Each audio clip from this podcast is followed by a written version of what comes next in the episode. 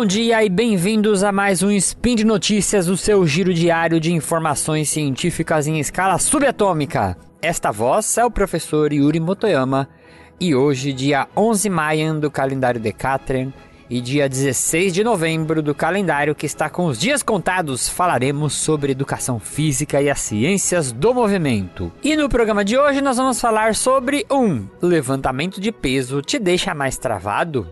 2. Caminhar, jogar videogame ou assistir televisão, dúvida cruel. E 3. Uma academia onde você pode treinar pelado, peladão. Vinheta e vambora! Speed Notícias. Oi pessoal, aqui é o Tarek e esse Spin de Notícias é um apoio da Janssen, que na última quinta-feira lançou no SciCast uma entrevista excepcional com especialistas para falar um pouco mais sobre a psoríase, que foi tema de um episódio nosso também, você já ouviu? Se não, corre lá para ouvir e aproveita para conhecer a campanha Transforme a Psoríase em Coisa do Passado. O link está na postagem desse episódio.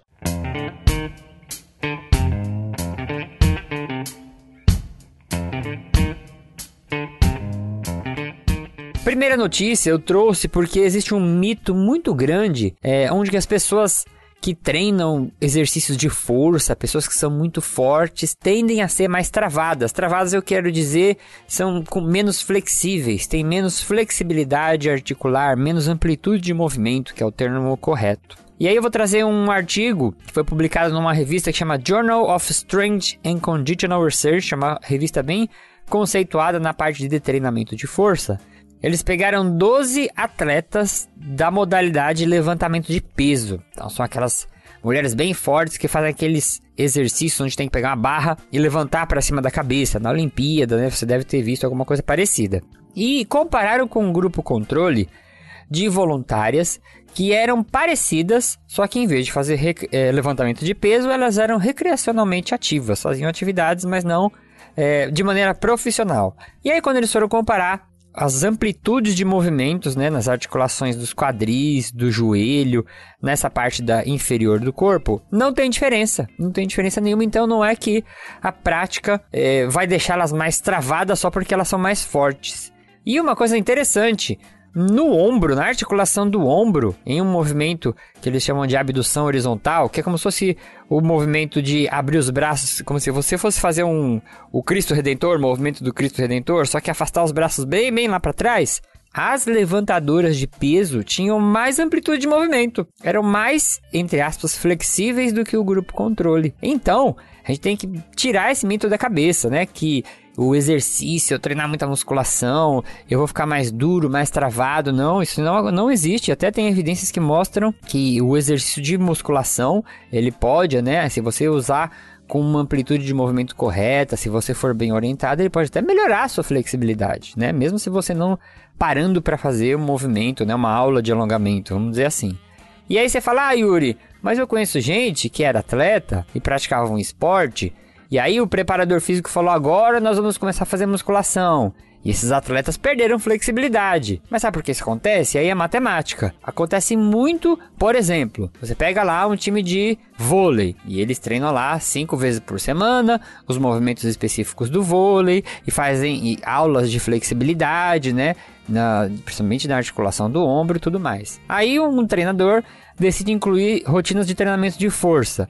Aí ele diminui os outros tipos de treino que estimulam uma flexibilidade grande. E aí é lógico, se você diminui a, a, intensidade, né? Se você diminui a frequência do treino de flexibilidade para trocar por um treino de força, você vai estar tá dando menos estímulos, você pode ter uma redução da flexibilidade, mas não é culpa do treinamento de força, entendeu? É culpa de você não, não soube organizar bem a sua agenda ou dividir os treinamentos. Então, deixa aqui um mito derrubado para você que acreditava que treinar força deixava você travadão. Na notícia 2, eu vou imaginar com vocês aqui um cenário hipotético. Esse estudo ele avaliou adolescentes obesos, ele foi publicado no International Journal of Exercise Science. Imagina essas duas situações, uma academia A e uma academia B. Na academia A, um adolescente chega, né, ele precisa perder peso, e o professor fala assim, ó, vai caminhar na esteira, 30 minutinhos aí, é uma velocidade que for confortável para você. É comum isso acontecer, né? Às vezes a gente fala que são exercícios com intensidade autoselecionada, né? Você escolhe uma velocidade que for confortável para você fazer os 30 minutos, né? É, agora imagine uma academia B, aonde o professor fala assim: ó, é, em vez de você ir na, na esteira 30 minutos, vai ali naquela sala ali no canto e joga 30 minutos de um jogo de videogame que eu vou colocar. O que, que vai ser mais legal para um adolescente que precisa perder peso? Aí você fala, pô, Yuri, mais jogar videogame, né? Eu tô falando dos videogames que eles classificam como Active Videogames, né? Que são aqueles videogames que você joga com os movimentos do corpo. Eu não sei se vocês já jogaram alguma vez na sua vida algum desses jogos. Nintendo Wii, Kinect, né? Mas eu me lembro muito de jogar um jogo lá do Kinect que você tinha que ficar agachando, levantando, pulando, indo para um lado pro outro e ficar travado de não conseguir nem sentar direito, né? Então, esses exercícios, né? Eles compararam vários jogos desses Active Video Games, né? Foi um estudo é, chinês, então tem muito jogo que é popular lá mais na Ásia que a gente não conhece. Mas eles viram que alguns jogos eles podem ter uma atividade da frequência cardíaca maior do que até uma caminhada na esteira, né? Com essa intensidade autoselecionada. E aí você me pergunta, ah, Yuri, mas o que, que interfere, né, um exercício, ele fazer o seu coração bater mais rápido do que um exercício na esteira? Porque a frequência cardíaca, né, a frequência que seu coração bate, é um medidor, é uma régua para avaliar quanto de energia está gastando num exercício, né? Então, se você imaginar num exercício, pega dois exercícios. Um exercício faz o coração bater um pouquinho mais rápido, significa que seu corpo precisou mais de energia, teve uma solicitação maior de oxigênio, de nutrientes, então ele fez seu coração bater mais rápido para levar mais sangue, né? Porque o sangue é a estrada por onde esses nutrientes vão percorrer o corpo. Então a frequência cardíaca é um medidor interessante para saber se uma atividade gastou ou mais ou menos energia, né? E os parâmetros eles eram comparados com uma condição controle, né? A condição controle era os participantes ficarem assistindo televisão sentadinhos. Então, no estudo, né, você jogar alguns jogos de videogame, eles têm um gasto energético, é mais, são mais interessantes do que você pedir para eles caminharem 30 minutos na esteira numa velocidade auto-selecionada. Isso é uma coisa muito interessante também para a gente derrubar outro mito, né? Que exercício tem que ser só aquela coisa quadradona. A gente tem que tentar trazer a população para fazer exercício e tentar criar estratégias para que essas pessoas consigam aderir. Se for jogando um jogo de videogame, joga videogame, não tem problema, né? A gente tem que trazer as pessoas pro mundo do movimento, pro lado do movimento da força. E a última notícia, é, eu trouxe porque eu achei muito interessante, é, né? Apesar de ser uma coisa bem polêmica, que é uma academia que vai inaugurar agora em São Paulo. Ela vai ser uma franquia de academias, né? Que essa é a primeira unidade que vai abrir no Brasil. Que ela permite, na verdade, ela permite não, é obrigatório que você treine pelado, né? A única regra é que você não pode tirar foto dentro da academia. Então você vai lá, vai na academia, né? Leva sua mochilinha. É, na verdade, você leva sua mochilinha não é para trocar de roupa para academia, mas é para tirar essa roupa. E aí é peladão lá fazendo exercício. E aí eu fiquei muito curioso para ver se na literatura científica tem alguma coisa, mas não achei nada sobre treinamento pelado ser melhor, né? Ou ter algum benefício do exercício mesmo em si pelado. É lógico que a gente pode pensar que tem alguns mecanismos relacionados à termorregulação, né? Às vezes se estiver num ambiente é, um pouco mais quente, né? Você tem mais área para você trocar calor com, com, com o ambiente, mas até aí tem tecidos que também tem essa facilidade. É, eu olhei na internet, tem até alguns blogueiros americanos que eles sugerem que você treine pelado em casa, mas assim, né, não, não são, não tem referência nenhuma, é só lá uma sugestão. Mas se você for parar para pensar, é, alguns exercícios, por exemplo, se você for fazer yoga, né? Você está fazendo yoga na sua casa, tem umas posturas que você tem que enroscar os seus braços em volta do corpo, no meio das pernas, e atrapalha um pouco, né? Você tá com shorts, ou uma bermuda, ou uma camiseta. É, e aí, se você fizer lá com só com a roupa íntima, é, fica mais fácil, fica um pouquinho mais prático, né, para você fazer alguns movimentos. Então, é, na Índia, se você for olhar, né, os yogis mesmo, eles fazem só com um tipo de uma tanga, né, um, uma, um pano aqui enrolado aqui na região para cobrir os genitais e tudo mais. A única evidência que eu encontrei nessa pesquisa, que entra na área da psicologia, nem vou me arriscar aqui, mas foi um estudo que ele separou um grupo de pessoas que elas iriam interagir com roupa e iriam interagir peladas, né? E a sugestão do estudo, né, na conclusão lá, é que os indivíduos que interagiram pelados, eles tinham uma melhor autoimagem corporal, que é uma coisa muito importante, né? As pessoas, hoje a gente tem transtornos de imagem, né? As pessoas se olham no espelho e não se acham bonitas, né? É, e são pessoas que às vezes são modelos, né? né? Não entrando nas questões de bonito e feio.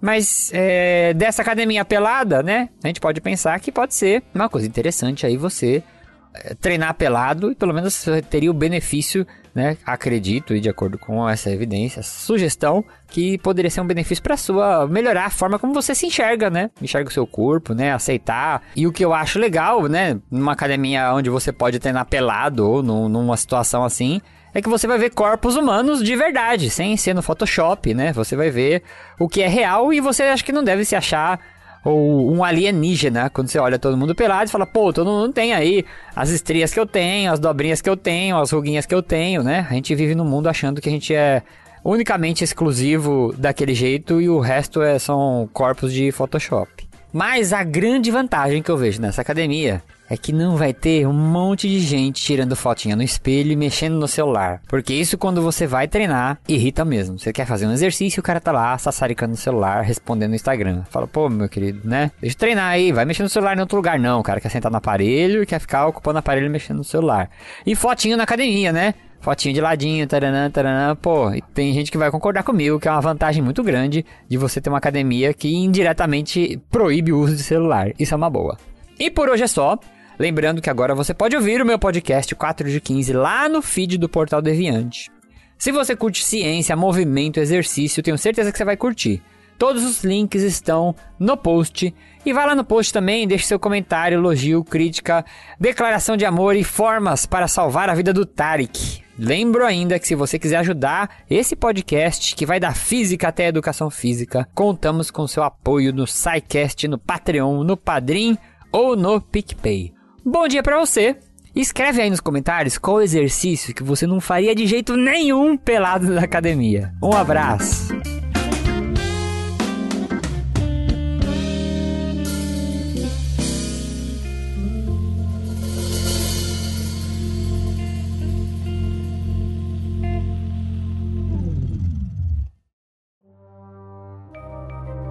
Este programa foi produzido por Mentes Deviantes deviante.com.br.